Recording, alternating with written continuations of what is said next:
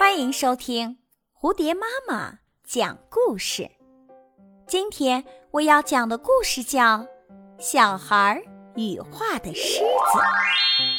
从前有个胆小的老人，他有一个勇敢而且天生喜欢打猎的独生子。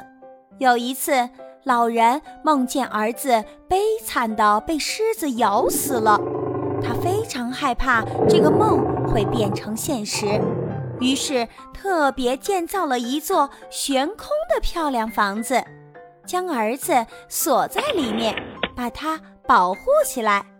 为了让儿子高兴，老人还在墙上画了各种各样的动物，其中也画有狮子。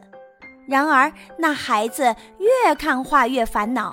有一次，他站在狮子画的旁边，说道：“喂，你这可恶的野兽！为了你和我父亲荒唐的梦，我才被关在这种像牢房一样的房里。”说着说着，便挥动拳头，用力向墙打去，好像要把那狮子打死。不料，一根刺钻到他的指甲里去了，他疼痛难忍，最后发炎，引起高烧不退。没多久。便死了。原本是一头画在墙上的狮子，竟把孩子害死了。